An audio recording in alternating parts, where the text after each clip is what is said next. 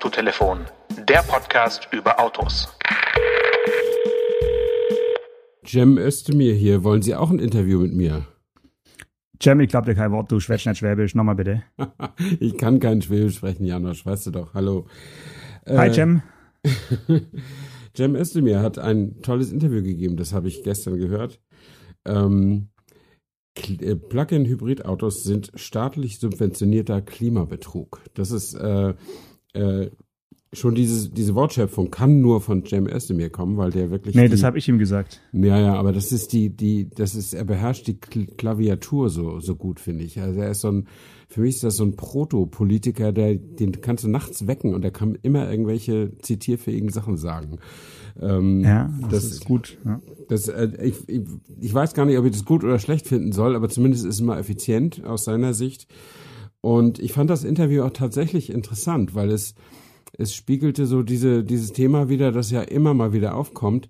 Äh, werden Plug-in-Hybrid-Autos eigentlich korrekt genutzt? Also werden, werden ihre elektrischen Fähigkeiten auch wirklich ausgenutzt? Oder fahren die Leute einfach, nehmen die Subvention mit und bügeln einfach alles mit Benzin weg, äh, sozusagen? Und er forderte, dass man diese Subvention, das sind ja irgendwie 6.750 Euro, die man kriegt, äh, dass man die nur zur Hälfte bekommt. Und die zweite Hälfte erst nach der ersten Hauptuntersuchung, wo festgestellt werden soll, ob Aha. die ob die ausreichend elektrisch oder wie er immer sagte, elektronisch gefahren worden sind. Aha, okay. ähm, und, und zwar so, er schlug da so vor 50 Prozent, wenn ich mich richtig erinnere. Und ich weiß gar nicht, ob man das auslesen kann aus den Autos. Weißt du das?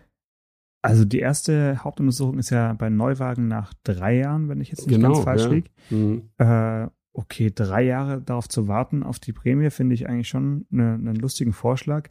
Geht natürlich an der Realität vorbei, weil viele dieser Plug-in-Hybride ja bekanntlich als Geschäftswagen gefahren werden und hm. wahrscheinlich nie die erste HU überhaupt nur erreicht wird vom, vom ersten äh, Besitzer oder vom ersten Nutzer. Ja, kann äh, sein. Schwierig, das, das dann für solche Menschen, die so ein Auto nur zwei Jahre haben, dann nach drei Jahren auslesen zu wollen.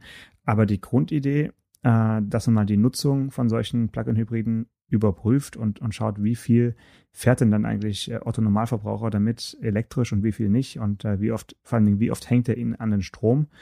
Das wäre natürlich eine, eine sehr, sehr spannende Sache. Ob man das jetzt kombinieren kann oder ähm, ja, mit, mit der Zusage von einer weiteren Förderung, das ist, ist natürlich mal eine, eine, eine sehr, sehr gute äh, Forderung aus der Opposition, aber ähm, mehr auch nicht, würde ich sagen. Das ist schon sehr plakativ und ähm, ja, der Grundgedanke gefällt mir aber. Ja, also er, er hob darauf ab, ähm, dass äh, ja es gibt ja die Legende oder das weiß nicht, bestätigte Beobachtung oder so, dass vielfach gerade so im Geschäfts- und Dienstwagengeschäft vielfach Autos halt Plug-in-Hybride zurückgehen vom Leasing her. Ja. Und man sieht dann original verpackte Ladekabel. Äh, und das wird dann so als Beleg dafür genommen, dass die nicht elektrisch betrieben werden. Äh, wobei mir gestern, ich hatte einen Termin und, und äh, habe mit Kollegen auch darüber gesprochen. Und da sagte der eine, naja, wenn du eine Wallbox hast, oder draußen lädst an den Schnellladesäulen an der Autobahn und so, dann brauchst du dein Ladekabel ja nicht. Dann, also eine Wallbox ist ja mit Kabel. Ähm, und vielleicht haben diese Leute ja ganz vorbildlich eine Starkstrom-Wallbox äh, in der Garage und hm. benutzen deshalb das Ladekabel nicht. Weiß man ja nicht. Sehr oder? steile These, ja, sehr steile These. Okay. ja, aber auf jeden Fall, das, was den Özdemir so aufregt, ist, äh, dass nun offensichtlich, das hat die Frankfurter Allgemeine Sonntagszeitung beobachtet, ähm, ob nun wegen der Prämie oder nur zeitlich zufällig, aber die Zulassungszahlen von Plug-in-Hybrid betriebenen SUVs, und zwar großen SUVs, mhm. steigt. Und das ist natürlich jetzt aus Sicht eines grünen Politikers äh, natürlich äh, hier das, das äh, Weiche von mir übel sozusagen. Ja, Die großen SUVs äh, sind ja nun nicht das, was ein, ein Cem Özdemir und seine, seine Parteifreunde fördern wollen. Und das kann ich ja auch verstehen, dass sie sich dann, dann, dann ärgern. Äh, das ist ja wirklich, da macht man ja irgendwie den Bock zum Gärtner irgendwie. Ne? Aber äh, ja, offensichtlich ist es so, der Markt reagiert auf diese Subvention, Subventionen und äh, kauft sich ein paar schöne Autos, ne? Ja, klar, so ist es. Also auch im Bekanntenkreis, äh, wie schon gesagt, ist es wirklich zu beobachten, dass äh, das einfach mehr wird. Klar, mhm. wenn, man, wenn man da vor die Wahl gestellt wird, äh, warum eigentlich nicht? Ne, klar. Ja. Wobei, was ich nicht verstehe, ich meine, 6.750 Euro sind natürlich super. Wenn das Auto irgendwie 50 oder so kostet, dann kostet es halt nur noch 43 ein bisschen oder so. Aber ähm, was ich trotzdem nicht verstehe, also mir wird's echt so persönlich gegen Strich gehen, selbst wenn die, die Rechnung mit den 6.750 Euro aufgeht. Aber mir wird's echt gegen den Strich gehen, den, das ganze Benzin zu verbrauchen. Weißt du, also so ein Plug-in-Hybrid ohne Strom zu fahren, das, dann braucht er ja immer seine 12, 13 Liter Super oder so, ne? Und äh, das, das würde mich schon irgendwie stören, so rein gefühlt. Ja, ne? ja, so viel ist es ja nicht bei allen. Also es gibt ja auch wirklich mittlerweile kleinere Plug-in-Hybride, die jetzt nicht so, äh, so schlucken wie jetzt die großen SUV. Das ist natürlich dann schon ein enormer Verbrauch, 12, 13 Liter. Aber da sieht man halt auch, dass du noch nie einen, einen Geschäftswagen hattest, wo du äh, nicht selber tanken musstest, ne? Also beziehungsweise wo, wo, wo, die, wo die Tankkarte halt im Handschuhfach lag. Und Ja, wenn, ja. wenn das der Fall ist, dann ist dir der Verbrauch eigentlich wirklich egal. Dann ist es Mhm. wichtiger, ist dann die Literanzahl des, des Tankvolumen, damit du nicht zu oft tanken musst. Aber wie viel Ja. du tankst, äh, was es kostet, das ist Mhm. dann völlig, völlig wurscht. Ja. Also ich war früher tatsächlich teilweise auch in der privilegierten Lage, meinen Sprit nicht selbst bezahlen zu müssen, weil die Zeitung das bezahlt hat, weil bei den Testwagen. Ähm, und möglicherweise bin ich da deswegen auch manchmal ein bisschen schneller über die Autobahn gefahren als normalerweise. Aber mal. eigentlich, eigentlich ist es, naja, es, es kommt drauf an. Also ich sag mal so, bei so normalen Testautos, ne? So, denen, die man so eben selber auch kaufen könnte, da habe ich versucht, ganz normal zu fahren, weil ich ja auch irgendwie interessiert war an einem normalen und realistischen Testverbrauch irgendwie, war ja neugierig. Ähm, aber wenn da mal alle Jubeljahre mal so ein Ferrari oder so ein, so ein Lamborghini kam, äh, dem habe ich es natürlich auch richtig gegeben auf der Autobahn und da habe ich dann irgendwie auch nicht eingesehen, wenn ich, äh, das hat zwar Spaß gemacht, aber wenn die dann so an 30 Liter Super Plus auf 100 kommen oder so bei, bei, bei Dauerfeuer, dann ist das äh, ein ziemlich teures Hobby, muss ich sagen. Also so gibt ja Leute, die sowas besitzen, denen, denen, die stört das nicht so, die stört eher tatsächlich die, das zu kleine Tankvolumen. Ähm, aber also das, das ist was, mit dem ich echt nicht umgehen kann. So riesige Tankrechnungen. Das ist, fällt mir echt schwer. Ne? Also ich würde auch nicht, ich würde schon deshalb zum Beispiel nie, nie wieder einen Benziner kaufen, wenn ich nicht muss, äh, weil ich, weil ich dann so auf wahrscheinlich auf 10 Liter auf 100 komme oder so. Mit so einem Citroën Berlingo in, in Benzin oder so komme ich bestimmt auf 10 Liter. Ja. Ähm, und jetzt bin ich halt bei 6,5 und das ist irgendwie ein sehr viel angenehmeres Gefühl. Ja, also das, aber ich glaube, das sind wir wirklich eine, eine große Ausnahme, Stefan.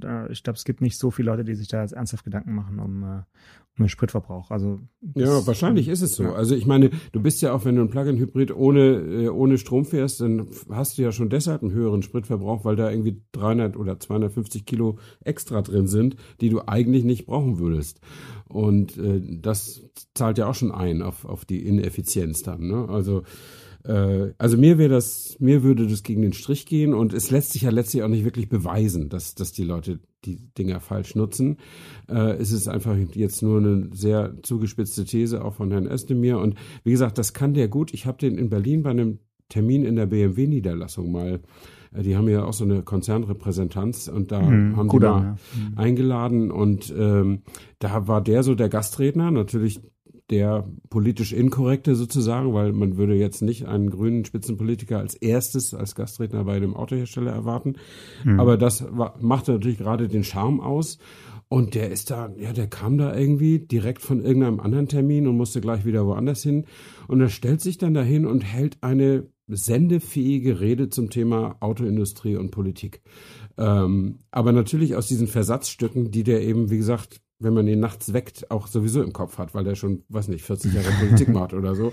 Aber es hat Ja, mich schon auf eine Weise auch sehr beeindruckt. Ne? Das muss, das muss man sagen. Ne? Also und er hat da äh, verstanden, an dem Tag sich nicht unbeliebt zu machen beim Publikum, aber trotzdem auch seine Forderungen zu stellen, die er eben hat an Leute, die so große Autos kaufen. Ne? Ähm, Mhm. das, das fand ich schon ganz, ganz beeindruckend, muss, muss man Mhm. schon sagen. Ja. Na gut. Also ich äh, bin letzte Woche mit einem mit einem Auto gefahren, was eigentlich jetzt ganz gut zum Thema passt. Und zwar Ja. hatte es die Motorenbezeichnung T8 AWD Polestar Engineered. Okay. Ähm, das, war ich ahne, welche Ja. Marke das ist, ja. ja, Ja gut, äh, genau, das ist, war also ein, ein, ein Volvo äh, V60. Äh, Mhm. Das war eins von vier Autos, die man an dem, Tag, an dem Tag fahren konnte. Da ging es so ein bisschen alt gegen neu. Mhm. Aber lass uns ganz kurz bei diesem, ähm, bei diesem Plug-in-Hybrid-Modell bleiben. Ja. Ich habe mir gerade mal die technischen Daten aufgerufen. Da wird also angegeben ein äh, Normverbrauch von zwei Litern auf 100 Kilometer. Ähm, bei einer Leistung von äh, 318 PS hat der Benzinmotor und äh, 87 PS hat der, ähm, der, hat der Elektromotor. Ähm, da muss man dazu sagen, das AWD steht ja für, für All-Wheel Drive und äh, Volvo hat bei dem Auto ja den, äh, quasi die Hinterachse elektrifiziert. Und ähm, das heißt, die Hinterräder werden vom, vom E-Motor angetrieben und die äh, Vorderräder ganz normal vom, vom äh, Benzinmotor. Ah. Okay. Ähm, und das ist jetzt ein Auto bei Polestar engineert, denkt man ja heute, weiß man gar nicht mehr, was man denken soll. Soll man da jetzt an Cem Özdemir denken und an, an irgendwas Umweltfreundliches oder ist Polestar engineered äh, doch noch die, die knackige Performance-Marke, die noch das Letzte aus dem Auto rauskitzelt? Also Ja. ah, ich, ich bin unentschieden. Was, Mhm. was würdest du sagen? Also erstens äh, entspricht das tatsächlich Özdemirs These, der eben sagt, dass äh, die Elektromotoren werden, wenn überhaupt, nur zum Boosten des, des äh, Benziners genutzt ähm, und damit letztlich kontraproduktiv aus Ökogründen. Und zweitens bin ich ein bisschen verwirrt, weil Volvo ja die Schwestermarke Polestar als Elektroautomobilmarke gegründet hat. Und jetzt wundert mich, dass sie wieder ein Volvo-Modell mit dem Schriftzug Polestar im Programm haben. Und Polestar war ja, bevor es die Automarke Polestar gab, ja, das, äh, das Signier für, ja, für GTI sozusagen, ne? Also für, für alles, was ein bisschen teurer, ein bisschen schneller und ein bisschen leistungsstärker war. Ähm, Genau. Kommt, kommt glaube ich, aus irgendeinem, ähm, tatsächlich aus irgendeinem Rennteam, das mal so hieß, aber so genau kriege ich das auch nicht mehr zusammen. Ähm, und ja, ich bin jetzt ein bisschen, also aus, aus Vermarktungssicht finde ich es jetzt irgendwie ein bisschen unglücklich, dass sie, dass sie das da wieder auf den Volvo schreiben, oder? Ja, naja, sie haben tatsächlich das, wie du gesagt hast, dieses, diese Rennteam und die, diese ähm, Eis-Rallye-Historie einfach noch äh, weiterleben lassen und haben die nicht vom Markt verschwinden lassen, was, was mich auch wundert.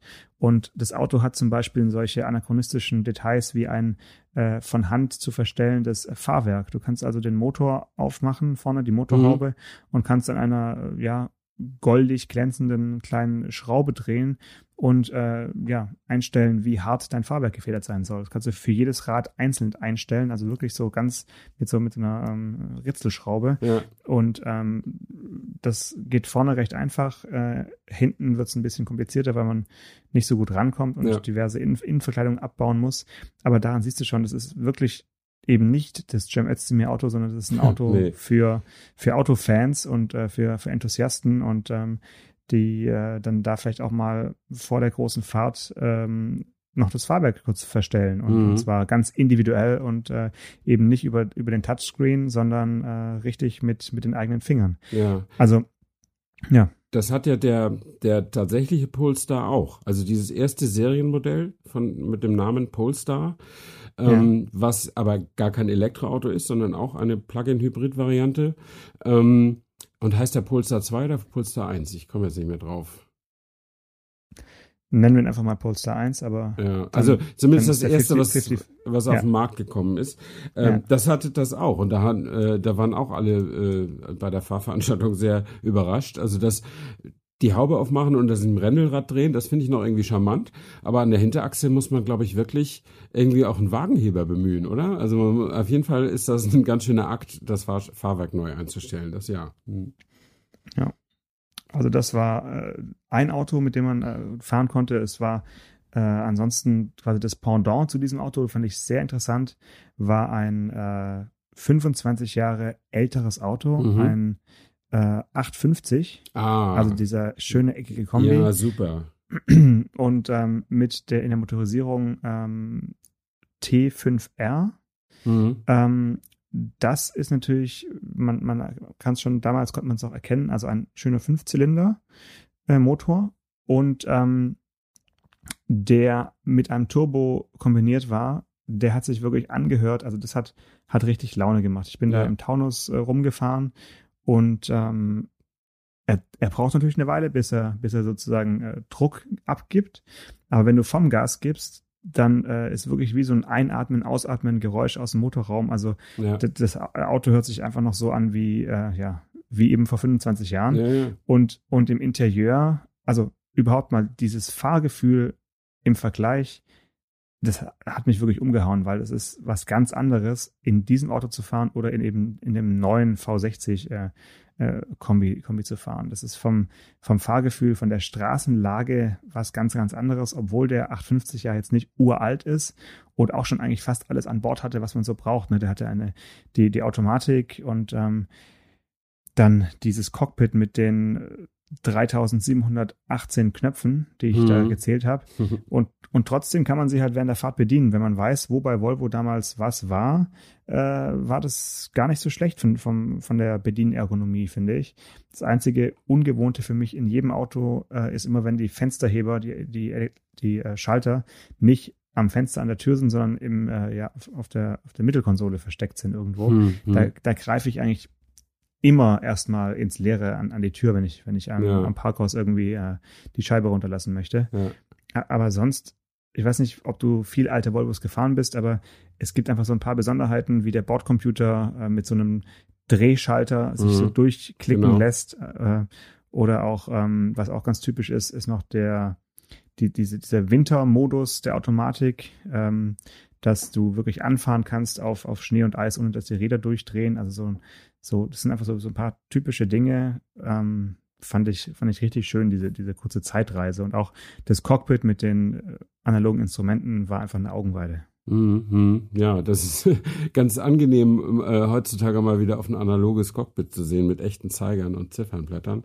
Ähm, ich mochte den 850er auch total gerne. Das war damals eine, ja, der war ja eigentlich noch kantiger als diese Vorgängermodelle, die 9, 69er oder 67er, wie, wie die alle hießen, aber trotzdem modern. Also das war äh, ein damals total neues Volvo-Design, aber das äh, geometrische, äh, die geometrische Genetik, um es mal so zu sagen, quasi noch auf die Spitze gebracht und bei der Limousine eigentlich noch viel augenfälliger. Das war wirklich so ein Three-Box-Auto, wie Kinder das halt immer malen und äh, ich mochte dieses Auto unglaublich gerne und diese, diese T5R-Motorisierung, da kann ich mich auch dunkel dran erinnern. Äh, Fünfzylinder ist einfach so vom Geräusch toll. Das macht einfach super Spaß, damit zu fahren. Und der hatte ja auch ganz stramme Leistung, deutlich über 200 PS, wenn ich das richtig erinnere. So 250, 240, irgendwas in dem Dreh. 240 hat er, glaube ich. Ja. Ja. genau. Also, nee, ich mochte, ich mochte es auch sehr gerne. Aber äh, mir ist noch was aufgefallen, als du eben sagtest, du greifst ins Leere, wenn die Fensterheberschalter am äh, in der Mitte An der sind Tür, nicht sehr. äh, nicht in der Tür sind. Und ich Mhm. greife jetzt immer ins Leere. Das ist mir neulich aufgefallen. Äh, wir hatten ja letzte Woche schon über die S-Klasse gesprochen, ähm, Mhm. als wir die da gefahren sind. Und natürlich muss man sich ja immer als erstes mal den Sitz einstellen. Ähm, und ich greife dann nie an die Tür, wo, der, wo ja die Sitzverstellkinematik ist bei, bei Mercedes. Bei Das- Mercedes, ja. das war ja mal total revolutionär, dass sie da so den Sitz im Profil äh, an, Ins- in die Türverkleidung. Mhm. einge, Mhm. eingebaut haben. Und also wer es nicht weiß, da ist eine kleine Sitzfläche, eine kleine Sitzlehne und bei den Luxusmodellen auch eine kleine Kopfstütze und das kann man alles einzeln so an diesen Dingern verstellen. Aber ich finde, es gibt eigentlich nichts unergonomischeres, als mit der linken Hand links von sich so komisch mit verdrehtem Handgelenk an diesen Dingern zu, rumzutasten. Und Ja. ich greife immer als erstes unten an den Sitz, weil ich es eigentlich da erwarte, äh, an der Sitzfläche. Ähm, und da ist es nämlich viel, viel besser, so eine elektrische Sitzverstellung zu, äh, zu bedienen. Aber das wird Mercedes auch nie aufgeben, genauso wie er nach wie vor, also selbst jetzt in der neuesten S-Klasse, ist Scheibenwischer und Blinker in einem Stockhebel zusammengefasst. Ja. Ja, und It's, it's not a bug, it's a feature, sagt man ja in, auf Schwäbisch dazu. Und äh, das ist halt eine Schrulle, ne? Also finde ich. Und man kommt, man macht das schon so lange, man kommt davon irgendwie nicht mehr weg. Ähm, und äh, ja, wie, wie Porsche mit dem Zündschloss links oder Saab früher mit dem Zündschloss in der Mitte und so. All, all diese Sachen, die dann auch einen gewissen Charme natürlich auch haben. Aber zumal, wenn man an so Autos sich nicht gewöhnt, sondern weil man sie immer mal ein anderes fährt, äh, dann ist es schwierig, schwierig, sich an diese Schrullen zu gewöhnen. Und wie gesagt, wenn mhm. ich einen Sitz verstellen will, versuche ich das am Sitz, weil das irgendwie das mhm. Logischste ist. Mhm. Aber und ich versuche auch Fenster aufzumachen am Fenster und nicht auf der Mittelkonsole. Das geht mir mhm. auch so. Ja. Naja. Wo, wobei man da jetzt den anderen schwedischen Hersteller, den ehemaligen, also Saab, in Schutz nehmen muss, weil beim Saab äh, hat es ja sogar noch einen Sinn erfüllt, dass, dass es Schloss in der Mitte war. Das war ja auch ein ähm, ein, äh, ja, ein, ein Gang, wie so ein, ein, ein Getriebeschloss, kann man sagen. Ne? Also ja, ja, genau. Man hat mhm. damit eben nicht das Lenkrad abgeschlossen, wie, am, wie, wie wir es mhm. gewohnt sind, als Lenkradschloss, sondern hat eben dafür gesorgt, dass man keinen Gang mehr einlegen kann, ja. also auch eine, einen Diebstahlschutz. Mhm. Und da ist natürlich dann der Schlüssel äh, eher in der Nähe des, ja. äh, Gangwahlhebels äh, gewesen. Ja, ja. Das ist klar. Ja. ja, einen Sinn hat das alles. Ich meine, selbst das ja, Porsche, alles, nee. das Porsche Zündschloss links hat ja auch irgendwie ja. einen Sinn, zumindest mal historisch. Aber äh, es klar. ist halt ungewohnt, wenn du nicht jeden Tag einen Porsche fährst. Ist halt so. Ja. Ich bin äh, dann auf diesen Termin noch ein Auto gefahren, was eben noch mal 25 Jahre älter war. Also dann Ui. sind wir wirklich dann schon so in den in den 60ern äh, gewesen. Ähm, oder ja, Ende der 60er. Und zwar ein äh, Amazon, ähm, einen, oh. alten Volvo. Und cool. leider hatte ich äh, die erste Etappe, die vom Frankfurter Flughafen äh, wegging, äh, quasi erst ein bisschen Autobahn und dann mhm. erst nach einer Dreiviertelstunde dann auf die Landstraße. Das war eigentlich ein bisschen verschossen. Andererseits kann ich sagen, dieses Auto ist heute auch auf der Autobahn jetzt kein, äh, kein Verkehrshindernis. Ne? Ich bin da mit 110 irgendwie mhm. entspannt mhm. an, den, an den LKWs vorbei. Ähm, das hat ja keinen keinen runden Tacho, sondern so einen, äh, der von, von links nach rechts quasi ja. äh, anzeigt. Wie, wie heißt es äh, auf, auf Fachchinesisch? Ein äh, nicht, breit, nicht Breitband, aber vielleicht können wir ein bisschen äh, hier Hörerpost äh, provozieren, indem wir noch den, den Fachbegriff irgendwie nochmal zugerufen bekommen. Jedenfalls äh, wird also die Geschwindigkeit angezeigt, indem von, von links nach rechts einfach die Fläche unter den Ziffern sich dann eben rot färbt, je nachdem, wie schnell man fährt. Äh, fand ich super angenehm. Eigentlich habe ich mich gewundert, dass sich das nicht durchgesetzt hat und weil es viel besser ablesbar ist als irgendein ein Zeiger, der auf, ein, auf eine Zahl zeigt. Also wirklich super angenehm. Und ähm, das Lenkrad in, in dem Auto ist natürlich filigranst, also wirklich ja. ein, ein, ein dünnes Rädchen, ähm, hat schon vier Speichen und dann aber die sind so ein bisschen ja asymmetrisch angeordnet, beziehungsweise äh, sie beherbergen auch noch so einen, einen klassischen verchromten Hubkranz, den du dann ja. in der Mitte äh, drücken kannst, wo du gut hinkommst. Also da ist wirklich äh, ja an alles gedacht gewesen, an die wichtigen Dinge, eben vor allen Dingen andere Autos, andere Saabs und so von der Landstraße und Elche weghupen. Mhm. Also mein Vater, kann ich mich erinnern, war ein leidenschaftlicher Huper. Ähm, ja. Und äh, bei den Autos waren diese diese verkrummten Kru äh, Hubkränze, das war eigentlich Standard. Also äh, das, da musste man keinen Volvo haben oder so. Mein Vater hatte einen Opel Kadett als erstes Auto, da war das glaube ich auch so. Zumindest er hatte mal einen Mercedes, da war das auf jeden Fall so.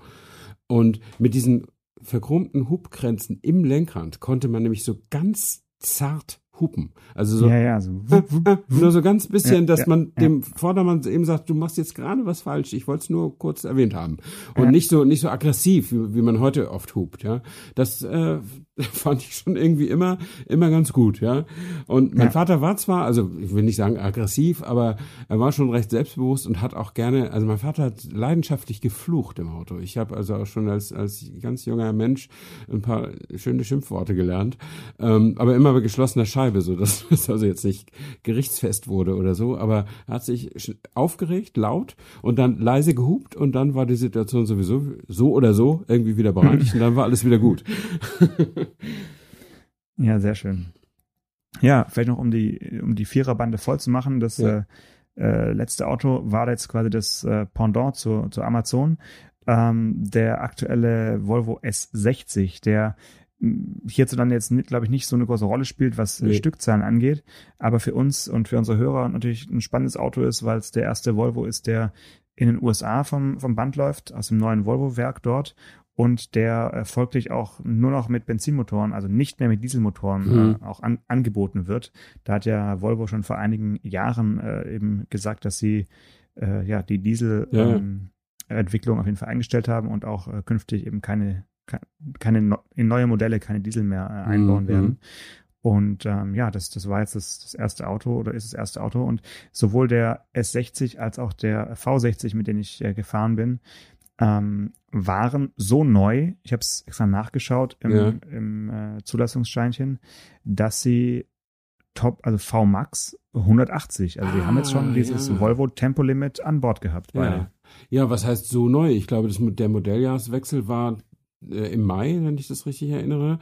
Und dann wäre es auch komisch, wenn die jetzt auf eine Presseveranstaltung im Oktober noch die alten Schlitten da mit, mitgenommen hätten, oder? Jein, es, es war sowieso einiges komisch. Also ähm, die Kennzeichen der Autos waren ähm, sehr interessant. Mhm. In Schweden ist es ja so, dass das Auto sein Kennzeichen ein Autoleben lang behält. Äh, das waren beides, also der 850er und der Amazon waren äh, aus, aus dem Museum. Die waren also wirklich direkt aus dem Volvo-Museum. Wer auch immer mal dahin geht, der wird die beiden Autos dort auch erkennen. Ich kann nochmal die Kennzeichen durchgeben. Der 850er hatte das Kennzeichen Tom 814 Okay. und äh, die Amazon hatte EGD 310. Also die Autos stehen sonst, wie gesagt, äh, dort im Museum rum. Und die beiden neuen Autos, man kennt es ja von Volvo, die haben ja meistens Köln und dann PR und Mhm. irgendeine Nummer. Und der S60 hatte aber plötzlich Euskirchen und ähm, hatte kein äh, typisches Volvo-Testwagen-Kennzeichen. Okay. Und da habe ich natürlich dann auch sofort mal nachgeschaut, auf wen der eigentlich zugelassen ist.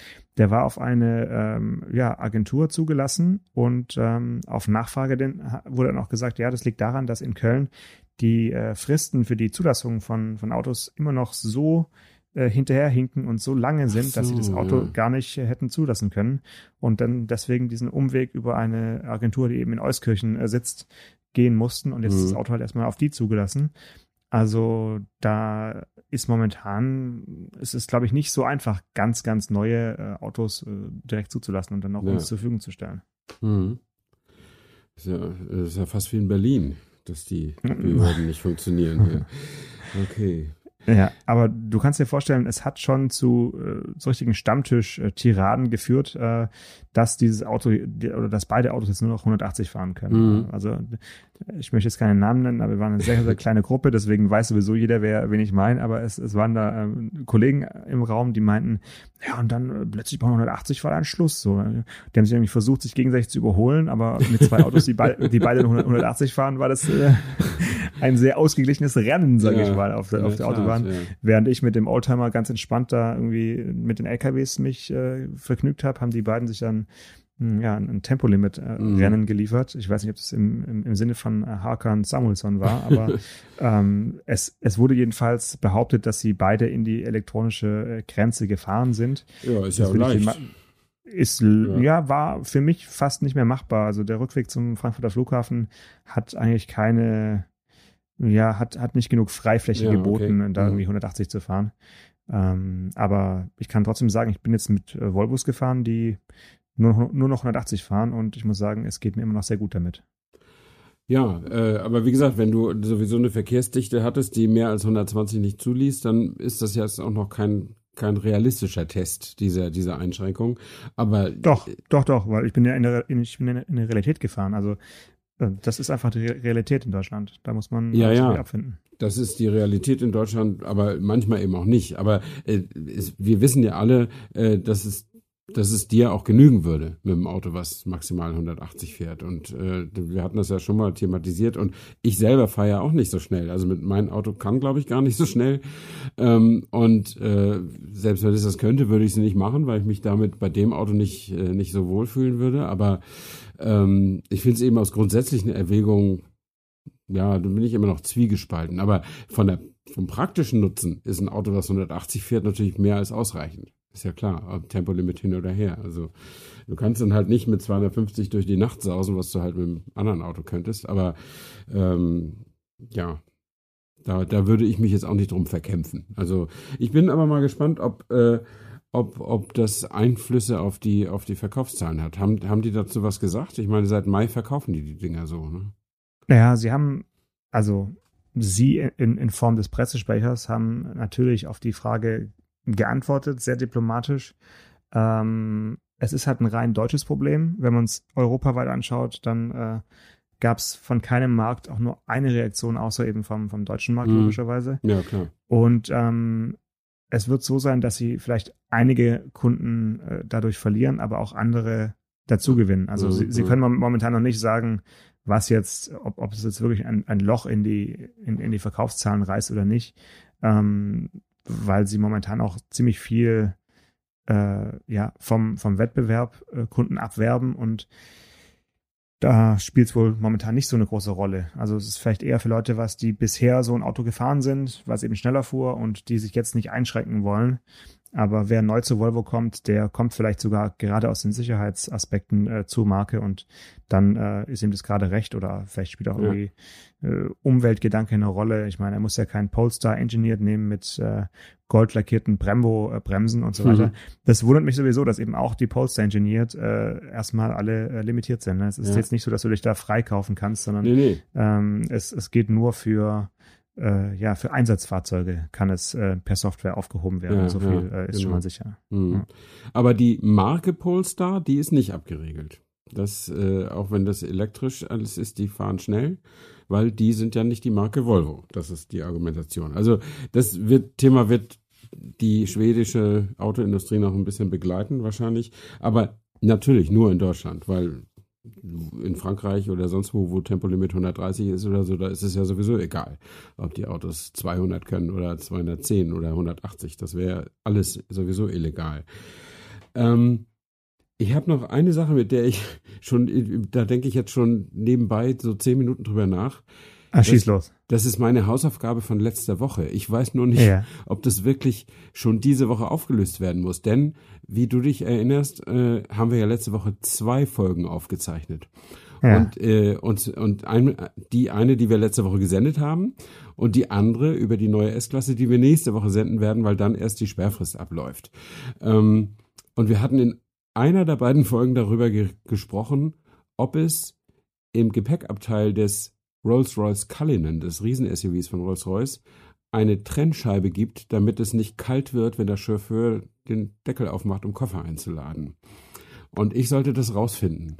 Aber ja. ich weiß jetzt nicht, ob die Kannst Leute. du schon verraten. Es ob die Leute das schon wissen, ja. dass wir darüber gesprochen haben, oder ist ob sie es erst nächste Woche wissen werden. Das, das ist, ist eine richtige Zeitkapsel ja. und äh, du darfst es jetzt schon verraten. Dieses also, Wissen ist äh, Herrschaftswissen, was jetzt freigegeben genau. wird. Im, Im Zweifel verrate ich, äh, gebe ich jetzt die, die Antwort auf eine Frage, die erst in der Zukunft gestellt wird. Äh, das gibt's auch nur in diesem Podcast, glaube ich. Also der Rolls-Royce Cullinan hat tatsächlich eine Trennscheibe zwischen Fahrgastraum und Kofferraum aus Glas, ähm, damit eben genau das nicht passiert, dass die schön klimatisierte Fahrgastzelle auskühlt, wenn der, wenn der Chauffeur da sich äh, mit dem Gepäck zu schaffen macht. Ähm, und das wollte ich nur nachgetragen oder möglicherweise auch vorgetragen haben, je nachdem. Sehr vorbildlich. Ganz, ganz vielen Dank. Äh, nächste Woche gibt es auf jeden Fall ähm, unseren Fahrbericht zur neuen Mercedes-Benz S-Klasse. Und dann äh, hören wir uns in 14 Tagen wieder, sozusagen live und in Farbe. Genau. Und alle Hörer hören es aber nächste Woche schon wieder. Absolut. So ist es. Genau. Bis Magic. Dann. Bis dann. Ciao, Stefan. Ciao. Autotelefon. Der Podcast über Autos. Mit Stefan Anker und Paul Janosch Ersing.